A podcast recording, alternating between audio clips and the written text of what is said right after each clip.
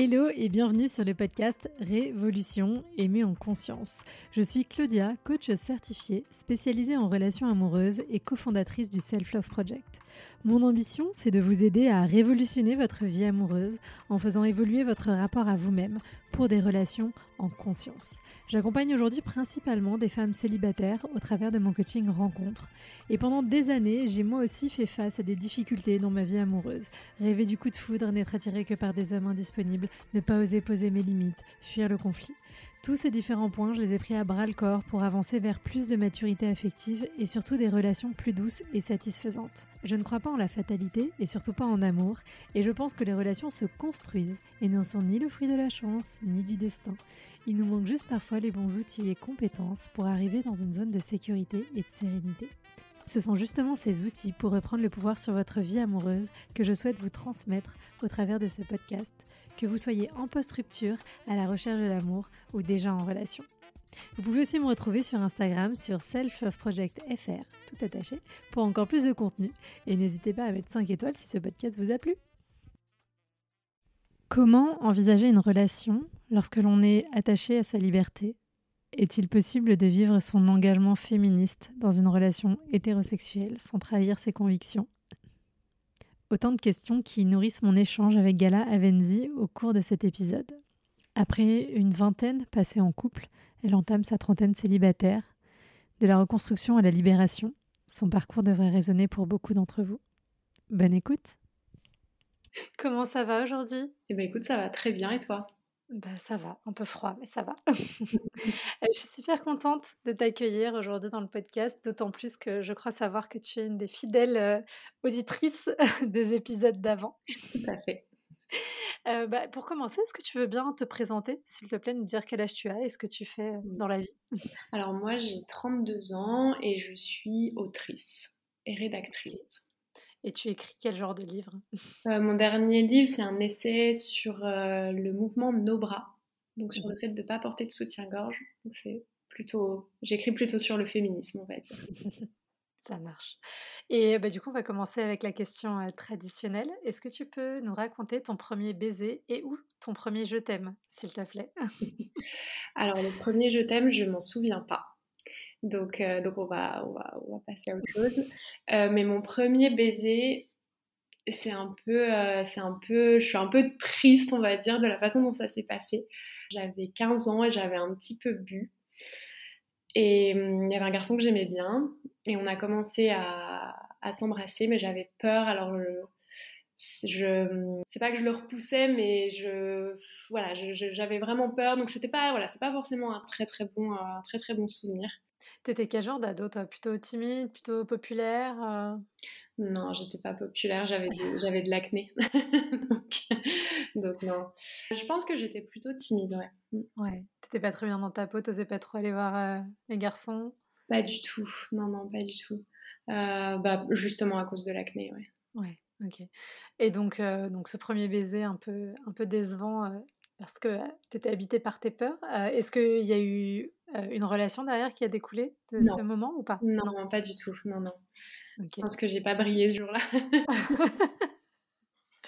et, et, après, alors, est-ce que tu as été encore, je mets célibataire entre guillemets, parce que je sais pas si à 15 ans on peut parler de célibat, mais on s'entend.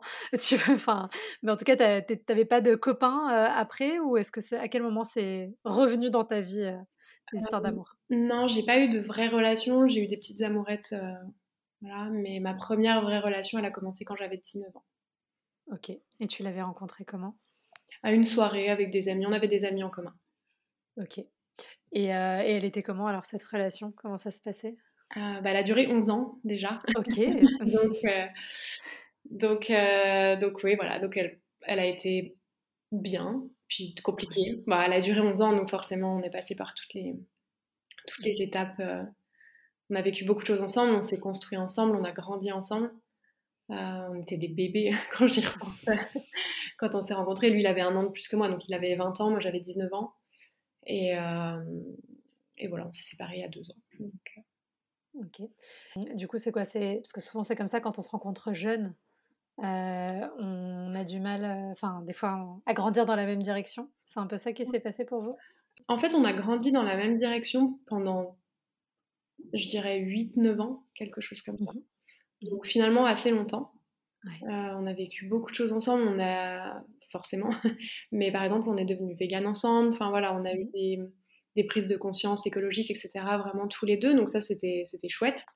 Mais effectivement, il y a, il y a quelques années, moi j'ai j'ai évolué dans le sens où je voulais vraiment partir de, de ma ville natale à Besançon.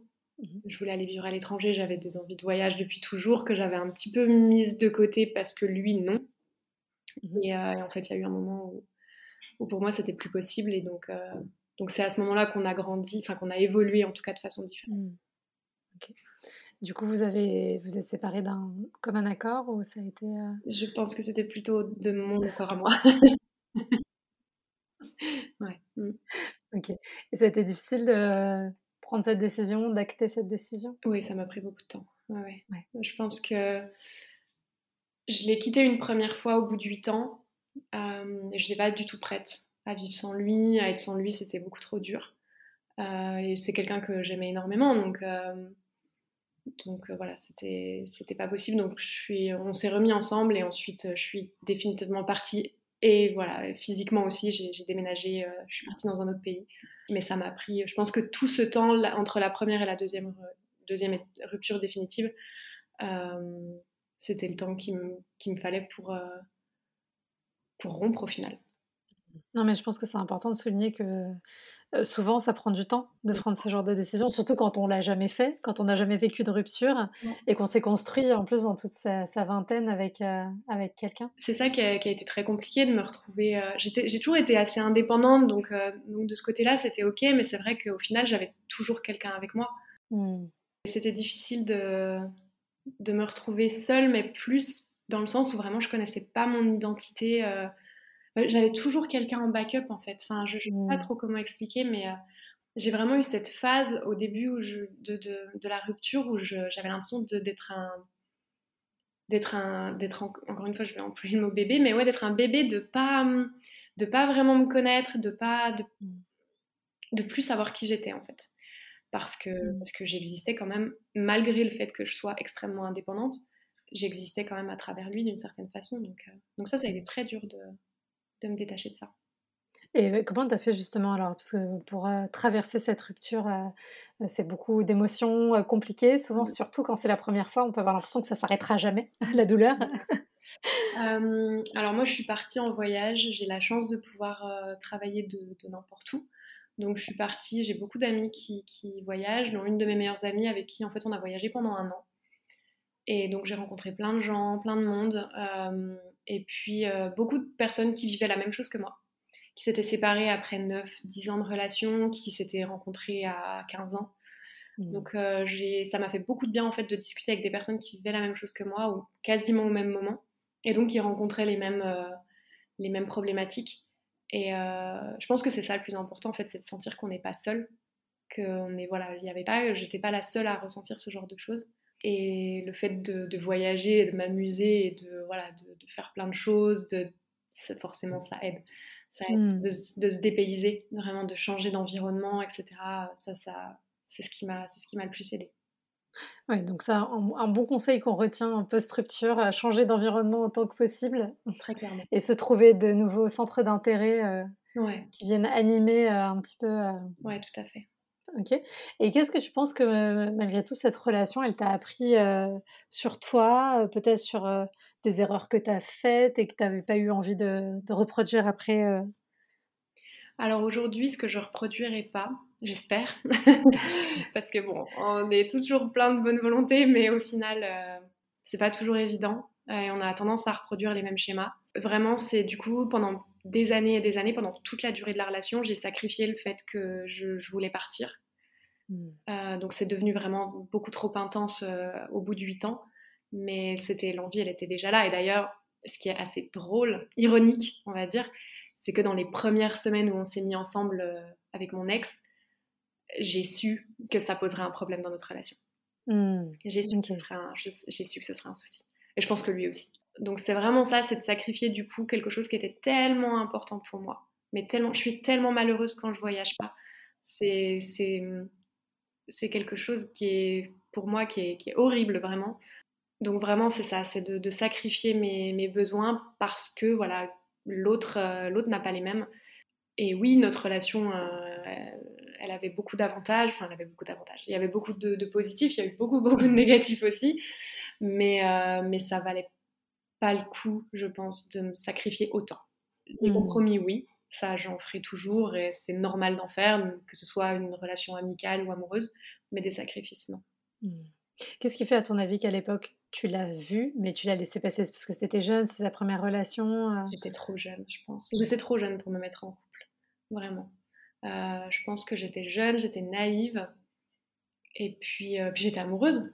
J'étais mmh. amoureuse, on a tendance à, à s'oublier un peu quand même dans les, dans les relations. Et, et en plus, à cet âge-là, je savais, enfin, je, je, me rends compte que je savais rien sur rien. c'est, bah justement, c'est, je trouve que la question de l'éducation en relation et à l'amour, c'est quelque chose d'hyper euh, mmh. Important et malheureusement, on est beaucoup à avoir euh, peu, peu d'infos là-dessus. Est-ce que toi, tu as eu plutôt des modèles relationnels qui t'ont facilité ta vie amoureuse ou au contraire, ça a complexifié les choses? Alors, j'ai eu des modèles auxquels j'ai pu m'identifier. et c'était enfin voilà des modèles sains donc ça c'est une bonne chose après j'ai aussi eu il y a quelque chose que j'ai du mal à m'expliquer encore aujourd'hui c'est que ma mère m'a toujours répété justement de ne pas me sacrifier elle, pour mes frères et moi, j'ai deux frères, elle a sacrifié beaucoup de choses. Elle est tombée enceinte quand elle était jeune. Et du coup, voilà, elle n'a elle a pas, elle a pas pu travailler ou elle, enfin, elle n'a pas pu faire, elle a pas pu avoir la carrière qu'elle voulait. Donc, elle m'a toujours dit de ne jamais faire ça. Mmh. Euh, j'ai entendu ça toute mon enfance.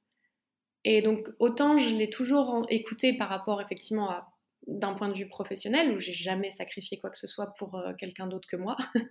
Mais par contre, euh, ouais, pour cet aspect-là de ma vie, du coup, du fait de, vouloir partir, euh, de, ben ça, je l'ai pas, je l'ai pas écouté.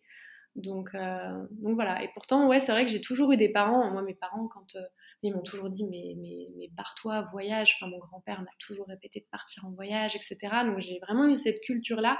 Mais malgré tout, eh ben, je suis restée enfermée. C'est un peu ce que je ressens par moment, c'est que je suis restée enfermée dans cette relation mmh. pendant trop longtemps. Parce que tu te disais, il faut, c'est un peu genre de l'injonction sociale de il faut être en couple, il faut être en relation. Qu'est-ce qu'il y avait derrière Ou c'est où tu avais des besoins, tu vois, que tu pensais pouvoir être comblés que dans la relation? Je pense même pas. C'est juste que j'étais vraiment amoureuse de lui et au début. Et après, en fait, c'était quelqu'un, il faisait partie de ma famille, il faisait partie de ma vie. Mmh. C'était une, enfin, c'était normal qu'il soit là, en fait je me voyais pas. C'est pas que je me voyais pas faire quelque chose sans lui, parce que je voyageais, je partais souvent en voyage sans lui d'ailleurs, euh, ce qui n'était pas toujours très évident. Euh, mais, euh, mais je me voyais pas. Enfin, pour moi, c'était. En fait, c'est horrible à dire, mais pour moi, c'était normal ouais, que je sacrifie ça.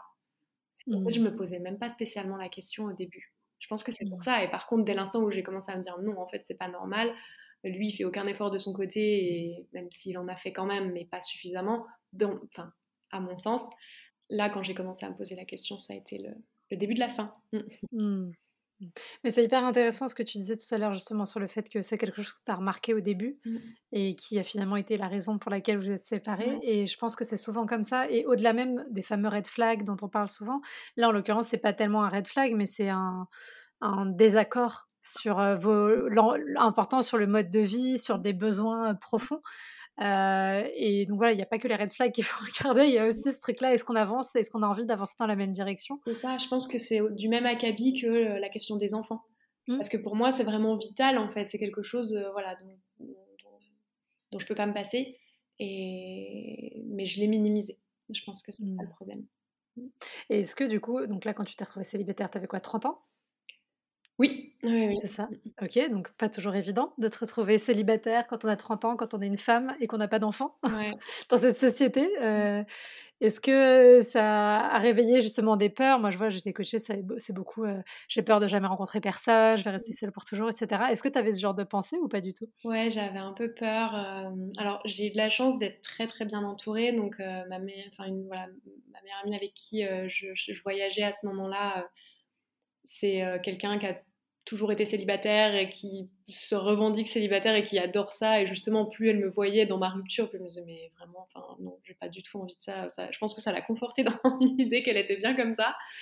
Euh, et vraiment, c'est elle qui m'a accompagnée pour, euh, pour me montrer qu'en fait, c'était pas une fatalité, que c'était pas grave et que c'était pas, pas la fin du monde d'être, euh, d'être célibataire donc voilà, j'ai été très très bien entourée. J'ai vraiment eu voilà deux de mes meilleurs amis qui étaient, qui sont comme ça, les deux dans ce, avec cette, euh, cette volonté d'être célibataire, on va dire. Donc ça a été forcément plus facile. J'ai aussi énormément évolué dans des, avec des, on appelle ça des digital nomades. Donc c'est-à-dire c'est des personnes en fait qui voyagent et qui travaillent de, de n'importe où, donc ils peuvent voyager autant qu'ils veulent. Et en fait, il n'y a pas ce genre de pression. Il y a une pression sociale sur d'autres choses, mais il y, a pas, y a plus une pression sociale sur le fait d'absolument savoir être indépendant, etc. Hmm. Euh, mais justement. Euh, c'est presque l'inverse. Presque l'inverse, en fait. Donc, je me suis retrouvée un peu tiraillée entre ces deux choses. Euh, moi, ben, dans ma ville natale, du coup, là où j'habite, c'était quand je retournais là-bas, c'était ouais, t'es t'es célibataire à 30 ans. Quand j'étais en voyage, c'est euh, tu sais pas être indépendante quoi. Donc euh, ça, ça a été un peu, un peu dur, mais du coup, je pense que je préfère la, pression sociale sur le fait d'être indépendante parce que ça me ressemble le plus. Mmh euh, donc, voilà, mais c'est sûr que ce qui a été le plus dur, je pense que en fait avec mon ex, on n'arrivait pas à avoir de projet.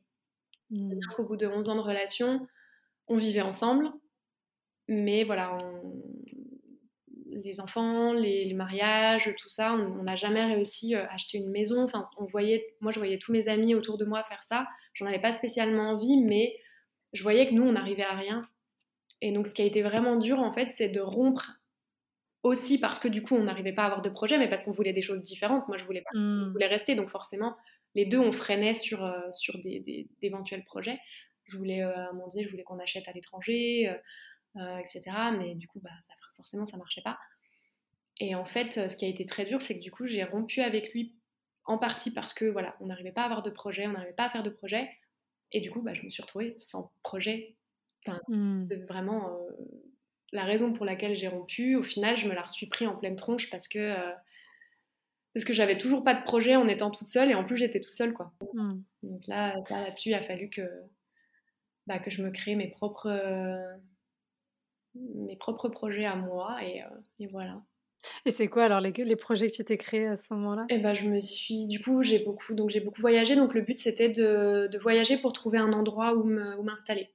Ok. Donc, euh, donc voilà j'ai mis un an un peu moins d'un an mais mmh euh, mais maintenant ça y est je suis installée à Palma à Majorque et, et du coup c'est bien la vie est belle. C'est plutôt cool, ouais. il fait beau toute l'année, il pleut jamais, c'est ça? Il pleut pas souvent, non. Vraiment pas. Et est-ce que, donc, au cours, c'était donc il y a deux ans, là, cette rupture mmh. Est-ce que tu as fait des rencontres Tu vois, comment mmh. comment tu as vécu cette découverte slash redécouverte de la vie de célibataire Ouais. Alors, découverte, hein, on va pas, voilà. Ouais vraiment, vraiment une grosse découverte. Alors ça a été un peu compliqué parce que j'étais un petit peu naïve. Moi, quand je me suis mise en couple avec mon ex, déjà, il n'y avait pas forcément les apps de rencontre. Euh, et puis, il n'y avait pas... Euh, je trouve que... Alors, je vais peut-être être un peu vieux jeu, j'en sais rien, mais j'ai l'impression que il n'y avait pas autant de ghosting. Enfin, c'était pas aussi... Euh, c'était pas autant, en fait. Mmh. c'était pas aussi intense. Là, vraiment, je le premier mec que j'ai rencontré euh, après ma rupture, euh, il m'a ghosté d'une violence à un moment donné, mais je me suis dit, mais qu'est-ce qui m'arrive, quoi? Enfin, vraiment, donc voilà, j'ai eu droit à, des petits trucs comme ça où euh, vraiment, pareil, les apps de rencontre où tu te rends compte aucun respect, vraiment, tu as l'impression d'être là pour faire tes courses. Enfin, ouais, il y a eu pas mal de choses qui m'ont beaucoup qui m'ont beaucoup déstabilisée et dans lesquelles du coup je me suis pas du tout retrouvée parce que ben voilà moi je oui j'ai aimé mon célibat J'aime, bien être en couple aussi et, et en fait je vois pas l'autre comme une, euh, je sais pas, je, comme, comme un espèce d'objet à consommer. Je, je sais mmh. c'est un peu. Euh, ce qui m'a vraiment marqué, c'est le manque de respect, vraiment. Mmh et euh, est-ce que tu as quand même fait des dates? Est-ce que tu as. Ouais, bah, bah justement, de faire le premier date après 11 ans de relation. et ça faisait combien de temps que tu étais séparée quand tu t'es remise ça faisait en action? Quelques semaines. Ok. Deux semaines, ouais. Mm. J'étais pas spécialement stressée. je- Non, j'étais pas. Ça allait. Et puis, le... en fait, j'ai eu quand même assez de chance au final parce que le mec euh, était vraiment super cool. Enfin, ouais, non, vraiment, ça s'est ça s'est très très bien passé. euh, Vraiment, enfin, vraiment quelqu'un de bien. Et euh, à ce niveau-là, non, j'ai eu, de la chance, je pense. Euh, Mhm. j'ai eu beaucoup de chance. Voilà, le feeling est tout de suite très bien passé. Alors après, ce qu'il faut, ce qu'il faut comprendre aussi, c'est qu'en fonction des pays où on est, moi j'ai vu une différence quand même de, Ok, intéressant. de traitement, on va dire. Et donc voilà, par exemple euh, à Barcelone, moi j'aime pas Tinder. voilà, il y a des endroits comme ça où non, c'est pas, c'est pas fou. Donc, euh, donc voilà, je, je- je suis tombée sur quelqu'un qui était comme moi en fait, qui adorait voyager, qui donc on a eu vraiment, on a parlé de, de... puis il venait aussi de se séparer de, de sa, de sa, de son ex, donc euh, donc voilà, on a pu parler de ces choses-là. En fait, c'était vraiment, on savait qu'on n'allait pas se revoir Hmm. parce qu'il partait deux jours après, donc il n'y avait aucune pression, donc euh, donc c'était cool. Hmm. Et euh, ben justement, t- par rapport au pays, là, parlons euh, géographie amoureuse. Donc, euh, on a dit Barcelone, euh, pas top pour les applications de rencontres. Pas pour moi. Tu ne recommandes pas, Pas pas pour toi? Non. Et c'est quoi le pays où, où ça a été plus smooth, plus agréable? Et pourquoi, tu penses? Pour moi, ça a été Fuerteventura aux Canaries. Je pense euh, qu'il y a des endroits aussi où les gens sont là que pour faire la fête, sont là. Enfin voilà, je pense que ça dépend un peu de ça. Enfin, en tout cas, moi, c'est ce que j'ai, c'est ce que j'ai remarqué. J'ai fait Madère au Portugal et, euh, et pareil, c'était pas, c'était moins comme ça. Donc, euh, donc ouais, des endroits un peu, un peu plus fêtards, euh, je dirais, où moi, je m'y suis pas forcément trop retrouvée, on va dire. Du coup, aujourd'hui, tu es toujours célibataire, tu es en couple? Non, je suis en couple. Ok. T'as- tu l'as rencontré combien de temps après ta rupture? Un an, un an. ouais. Mm. Est-ce que c'était un moment où tu disais encore oh, je suis pas prête, mais bon, c'est arrivé et ça s'est passé Ou est-ce que t'as- tu sentais au fond de toi que c'était le moment pour euh, y retourner? Je venais de me dire dans ma tête que c'est bon, ça y est. On ouvre les portes ouais. Euh, j'ai pas mal, avant lui, j'ai pas mal morflé pour, euh, pour, un, pour deux autres mecs. Ok. Et ouais, je pense qu'à ce moment-là, vraiment, je me suis dit, euh, ouais, non, c'est bon, enfin, les deux là, c'est bon. Et puis, euh, et puis, euh, et puis mon ex, non, c'est bon. Donc voilà, donc lui, je l'ai je l'ai rencontré via Tinder. Ouais. Non, comme quoi c'est possible. Mm, comme quoi c'est possible, ouais. Et à Ibiza, donc en fait tout ce que je vous ai dit c'est complètement faux. voilà, je me rends compte. Oh, mais c'est intéressant, tu vois, toujours il y a des paradoxes dans la vie. Là, je viens de m'en rendre compte en fait. Ouais. Non, en fait ça a été, une- ça a été un peu particulier parce qu'on a, on donc on s'est matché à Ibiza. Lui il travaille, il travaillait, euh, en fait il est, euh, il est marin donc il travaille sur un yacht. Il repartait à Majorque le lendemain. Et puis euh, moi du coup, ben je suis restée, mais voilà on s'est pas vu. Et après je suis partie à Barcelone. Et ensuite, je devais aller à Majorque. Donc, euh, pendant tout le temps que j'étais à Barcelone, on se parlait un petit peu. Voilà, pendant trois mois, en fait, on se parlait un petit peu. On essayait de rester en contact. Mais euh, voilà, et ensuite, quand je suis arrivée à Majorque, ben, on a pu se rencontrer. Et, euh, et voilà, c'est la première personne que j'ai rencontrée quand je suis arrivée à Majorque. et Et du coup, tu es restée avec. voilà, voilà. Et mais du coup, pendant les trois mois où vous parliez, vous n'étiez pas en relation, c'était juste, euh, vous étiez correspondant américain euh, sans plus, euh, en attente de voir ce qui allait se passer? C'est ça, ouais. Bah, on savait, enfin voilà, on, on savait même pas en plus si on allait se rencontrer parce que lui allait, euh, allait peut-être partir dans les Caraïbes. Donc voilà, moi c'était sûr que je venais à Majorque, mais lui c'était pas sûr du tout qu'il qu'il y reste. Donc, euh, donc on n'était pas tout à fait sûr. Donc c'était un petit peu bizarre. Euh, c'était un peu étrange. Puis moi j'avais peur quand même. Enfin, je me disais, mais en fait, t'attaches pas. euh, Il me plaisait beaucoup. C'était vraiment bizarre. Il me plaisait beaucoup alors que je le connaissais pas. Enfin, on s'était même jamais appelé en plus. Enfin bref. Mais ouais, j'aimais bien les conversations qu'on avait. C'était cool. C'était un peu bizarre cette sensation du coup de le connaître, mais en fait non, je le connaissais pas. Donc Hmm. j'étais en mode non, t'attaches pas, mais en même temps, si je le rencontrais pas, je savais que j'allais être déçue. Donc voilà, il m'a beaucoup. Ça a confirmé. Ouais, ouais, il m'a beaucoup. Mais c'est c'est pas forcément évident parce qu'en plus, euh, pendant trois mois où tu parles comme ça avec quelqu'un que tu as vu euh, vite fait, tu peux te dire, euh, enfin, tu peux vachement idéaliser l'autre en fait Complètement. et être très déçu quand tu le revois. J'étais, j'avais tellement peur de ça parce que le nombre de mecs que j'ai rencontrés, euh, de, de dates que j'ai eu avec des mecs qui étaient tellement beaux en photo et en fait je les voyais en vrai, et du coup bah ils me plaisaient pas pour des détails un peu peut-être stupides, mais euh, même la démarche, enfin il y a plein de choses qui sont importantes pour moi et le charisme aussi. on sait pas, voilà, on sait pas comment va être la personne. a, moi, je, marche vachement au charisme. Du coup, ça, c'était quelque chose que je pouvais absolument pas jauger, on va dire, vu que je l'avais jamais vu, même en vidéo, quoi. Donc, donc ouais, j'avais, j'avais peur, je savais pas du tout à quoi m'attendre, mais pas du tout. Donc ouais, c'était un sacré pari au final.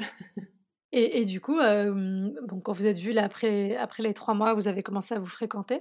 Est-ce que c'était déjà clair que tous les deux vous recherchiez une relation pour construire quelque chose, ou est-ce qu'il y avait, enfin, c'était plutôt flou? J'étais pas du tout censée rester à Majorque, mais il y a eu plein de choses qui ont fait que je suis restée coincée à Majorque plus longtemps que prévu.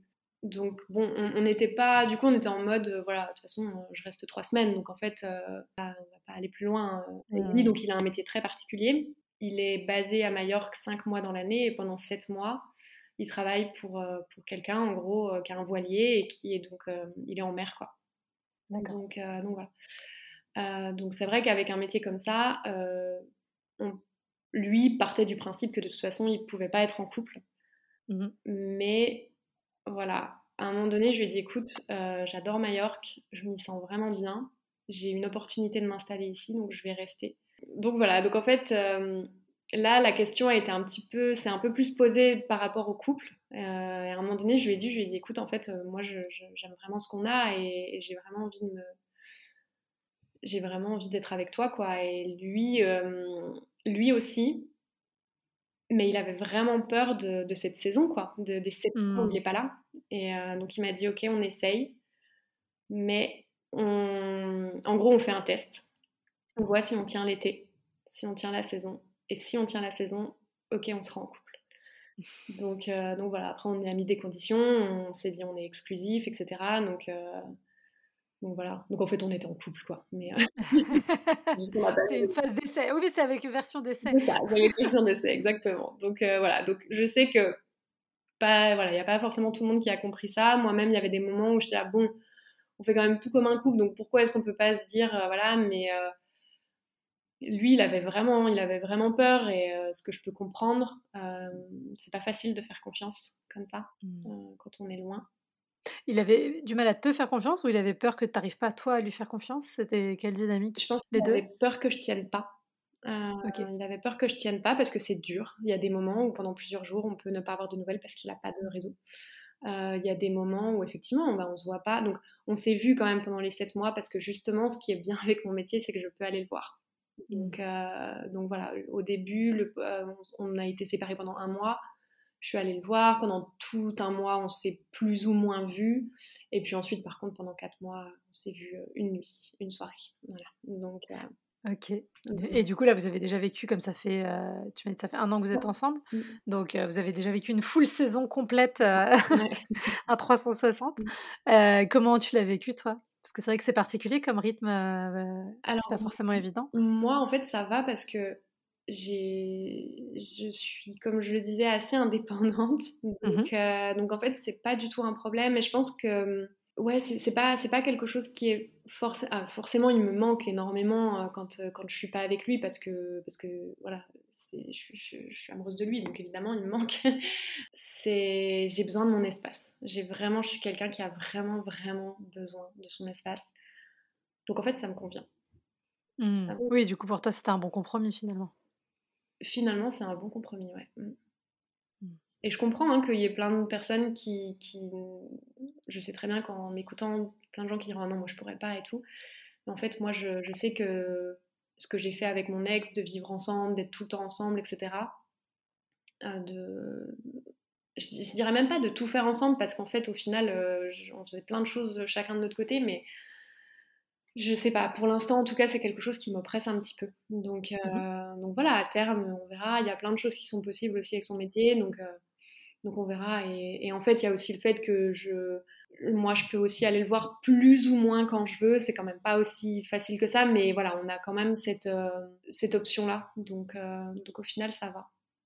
Oui, ben en fait, finalement, c'est des conditions individuelles qui se rencontrent et qui font que la relation, elle peut être possible dans une certaine dynamique. C'est-à-dire que si tu avais un boulot de 9 à 17 en entreprise avec 5 semaines par an, dont 3 au mois d'août, tu serais un peu plus bloqué. Quoi. C'est ça. Ce serait pas possible. Donc, En plus, il peut m'appeler. En fait, il peut me dire du jour au lendemain, c'est arrivé l'année dernière, ou un petit peu, peut-être pas du jour au lendemain, mais deux, trois jours avant, bon, bah, c'est bon, tu peux venir dans deux jours. Quoi.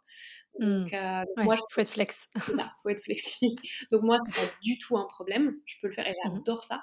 Et en fait, c'est aussi ce que, je, ce que je dis aux gens quand ils me disent mais, euh, mais comment tu fais? Mais en fait, moi, on me demande de voyager pour aller voir mon, mon copain. Donc c'est, pour moi, c'est génial. Donc, euh, bah, bien sûr. Mmh. Et euh, il est français aussi ou pas du tout? Non, non, pas du tout. Il est sud-africain. Ok, d'accord. Et alors, parce que j'imagine que culturellement, il y a plein de choses qui sont différentes. Comment vous gérez la différence culturelle Ça va, il est quand même très européanisé maintenant. Ouais. non, mais en plus, je suis allée en Afrique du Sud. Du coup, je suis allée dans sa famille euh, il, y a, il, y a, un mois. Je suis revenue il y a un mois. Ça va, il n'y a pas tant de différences culturelles au final. J'essaie d'en trouver, mais ça va. En fait, on est assez, on est assez similaires. On a des, des, des, des façons, une façon de voir la, la vie et d'appréhender les choses un peu similaires. Donc, euh, donc au final, ça va. C'est plus euh, ce qui va le plus me poser problème, enfin nous poser problème, parce qu'au final, du coup, c'est un problème pour nous deux, c'est euh, la barrière de la langue, dans le sens où il y a beaucoup, beaucoup d'incompréhension par moment. Mmh. Et je comprends pas toujours tout exactement. et du coup, ça, c'est voilà, c'est un peu. Ça, ça peut parfois poser problème. Mais sinon, d'un point de vue culturel, j'essaie de, de, chercher, mais ça, franchement, ça va. Il a pas. L'Afrique du Sud, finalement, c'est assez, euh, c'est assez similaire. Enfin, y a pas. Quand je suis allée là-bas, j'ai pas eu énorme choc culturel. Mmh. Non, mais je me disais, parce que tu vois, déjà, des fois, entre la France et l'Espagne, potentiellement, euh, il y a des sujets, euh, enfin, sur, je sais pas, la famille, sur la place de la femme aussi dans, la, dans le couple, tu vois, sur ces choses-là, il peut y avoir des écarts importants. Pourtant, on est pas loin. Tout à fait. Alors, par rapport au couple, ou même. Euh, je, je, sais qu'il il a été élevé par, euh, par une mère très, très féministe. Hmm. et euh, il a été éduqué vraiment dans ce, dans, là-dedans. Et du coup, voilà, il y avait pas mal de moments où il me surprenait, il me surprenait même un peu. et du coup, ça, c'est, ça, c'est vrai que c'est quelque chose d'assez cool. C'est hmm. quelqu'un aussi qui est très, très indépendant. Donc, ouais, au final, on se retrouve sur plein de choses, en fait. Et c'est, c'est chouette. Hmm.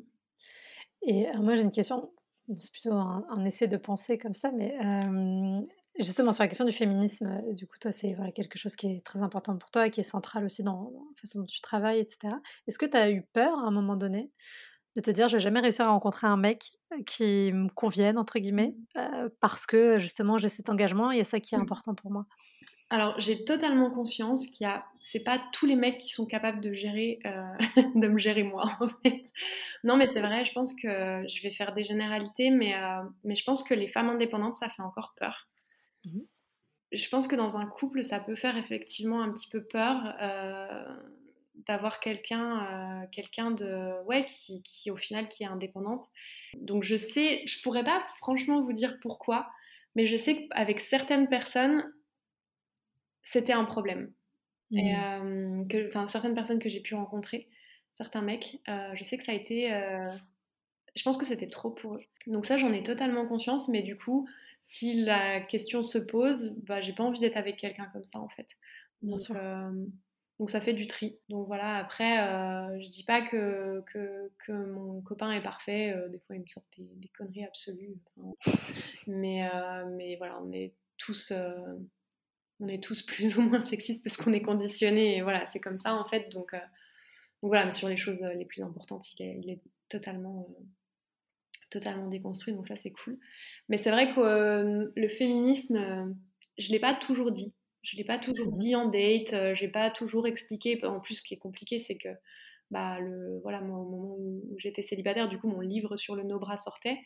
Donc, le sujet est assez vite abordé avec moi. Donc euh, non, je, ça dépendait vraiment de la personne qui était en face de moi, mais il y avait des, fois où je le, le mentionnais pas. Je, disais que j'écrivais sur des sujets de société. Enfin voilà, je restais assez vague en fait. Mm. Mmh. Ouais, mais du coup, c'est vrai que moi j'entendais aussi la question dans, le sens inverse, de toi réussir à trouver un homme qui te plaise et pas uniquement un homme qui, accepte ton féminisme, tu vois? Mmh. Euh, dans le sens où tu vois, il y, a beaucoup de femmes... Euh, sans forcément être aussi engagé que toi d'ailleurs là-dedans, mais qui vont dire oui, mais de toute façon, les hommes aujourd'hui, ils sont comme ci, ils sont comme ça, ils sont pas capables. Enfin, tu vois, il y, a tout ce discours-là, ce qui est en partie aussi une représentation d'une certaine réalité. On va pas faire semblant que non. Mmh mais est-ce que tu te disais, non, mais en fait, impossible de trouver un mec mmh. qui soit à la hauteur de, de, mes attentes aussi, entre guillemets alors, j'ai eu, encore une fois, je pense que j'ai eu beaucoup de chance parce que j'ai rencontré euh, pas mal de, mecs qui étaient assez déconstruits au final sur ces, mmh sur ces questions-là. Donc, euh, donc ça allait. Ça allait. En fait, je pense que si je rencontre quelqu'un qui est pas qui va me sortir des, des horreurs pas possibles, je vais très vite me dire non bah non en fait c'est pas c'est pas possible quoi. Donc j'ai pas forcément eu peur parce que vraiment toutes les les tous les, les, mecs que j'ai rencontrés enfin il y en avait plus bien plus de la moitié où c'était en fait ils étaient complètement euh, d'accord avec moi. Enfin voilà on allait parler de féminisme. J'ai eu euh, des dates hyper intéressants justement même avec des mecs du coup qui me plaisaient pas forcément mais où on parlait de de, de, féminisme et où il faisait pas de petites remarques à la con, euh, enfin voilà, comme, comme, on peut entendre des fois euh, avec des mecs qui se targuent d'être féministes et en fait c'est pas du tout le cas. Euh, donc, donc, voilà. Donc ouais non j'ai pas j'ai pas eu trop ça mais encore une fois je pense que j'évolue vraiment dans une dans une sphère où qui est un petit peu différente. Dans ma vie mmh. natale c'est pas tout à fait la même chose. Mmh. J'entends beaucoup plus de discours sexistes. Euh, je pense que je, galérerais beaucoup plus à trouver quelqu'un là-bas, vraiment. Mmh.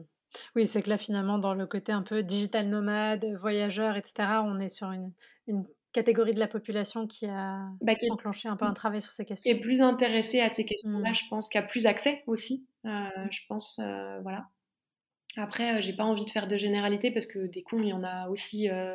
voilà, je me suis retrouvée dans un, dans un meet-up à Barcelone avec une copine où euh, en fait euh, enfin on était des, morceaux de viande enfin vraiment c'était un enfer quoi. Euh, on a galéré à s'en extirper de ce truc c'était horrible. Et d'ailleurs c'était écrit dans le dans le descriptif il y a des applis en fait où on peut voilà on peut trouver des, des, des événements des, des, meetings comme ça voilà. Et donc dans le descriptif dans le descriptif pardon de l'événement c'était écrit on est ici pour discuter, pour rencontrer des gens, mais pas pour coucher en fait. Donc, euh, mmh. donc voilà. Et c'est vrai qu'on est arrivé, j'ai senti les regards sur nous, je me suis dit ouf, ça va être long. et ça a pas loupé. Et là, par exemple, ouais, je me suis pas du tout sentie en, en, confiance, par exemple, pour dire, euh, pour donner le sujet de mon livre ou des choses comme ça. Mmh. Donc, euh, donc voilà, donc c'est pas du tout, je, je veux pas faire de vieilles généralités en disant les voyageurs, ils sont tous géniaux et puis ceux du, du enfin, les mecs de Besançon ne le sont pas, c'est pas du tout euh, ce que je veux dire, mais je, en tout cas, j'ai rencontré plus de personnes, voilà, euh, qui étaient sensibles à mes valeurs en mmh voyage plutôt que euh, chez moi où parfois justement je me sentais un peu seule par rapport à ça et mmh. c'était un peu dur, quand, voilà, même quand j'étais en couple. Mmh. Ce qui t'a donné aussi envie de voyager, j'imagine, pour aller voir autre chose. Ok. Et alors, du coup, si tu devais donner un conseil à la petite Gala qui a 13 ans, 14 ans, qui s'apprête à vivre son premier baiser un an après et à commencer sa vie amoureuse, qu'est-ce que tu aurais envie de lui dire pour l'aider à adoucir le chemin? De pas le faire en ayant bu. Première chose, voilà. Ma vie sentimentale a vraiment bien commencé. Hein. ben, en fait, déjà, je le sentais pas, donc j'aurais pas dû le faire. Donc mmh. voilà, ne pas, ne pas précipiter les choses, attendre, il n'y a pas d'âge en fait. Il y avait un peu cette pression à l'époque, mmh. je pense qu'elle existe toujours. Mais à un certain âge, si tu n'avais pas encore embrassé de garçon, oh, c'était la honte quoi. Donc, donc voilà, de, pas, de faire les choses à mon rythme et de, pas, de rien précipiter. Je pense que c'est vraiment le plus important. Et de m'écouter, d'écouter mes besoins au maximum et voilà, de faire des compromis mais pas de sacrifices. Yes, super. Tiens, et avant qu'on se quitte, je pense que ça intéressera comme on doit avoir une majorité d'auditrices qui écoutent ce podcast. Est-ce que tu veux nous parler euh, de ton livre, justement, de, ton livre sur le Nobra, de quoi ça parle dans les grandes lignes? Et comme ça, je mettrai toutes les infos aussi euh, dans la description euh, du podcast. en fait, c'est un livre sur la symbolique de la poitrine dans notre société. et qui invite pas forcément à arrêter de porter des soutiens-gorge, c'est pas c'est pas le propos de dire ce qu'on doit faire ou pas. mais justement de questionner en fait le port du soutien-gorge, de se demander pourquoi on le fait et de donner la possibilité de, s'en défaire si c'est quelque chose qu'on souhaite. Le but, c'est de, voilà, de normaliser et banaliser la poitrine, d'arrêter de l'hypersexualiser et du coup de la sexualiser quand nous, on en a envie. Pas laisser euh, cette responsabilité-là aux autres, en fait, de se la réapproprier. Et, euh, en fait, le but, c'est juste d'être un petit peu mieux dans son corps parce que c'est très, très compliqué dans notre société. Super, merci beaucoup. Merci à toi. à bientôt. À bientôt.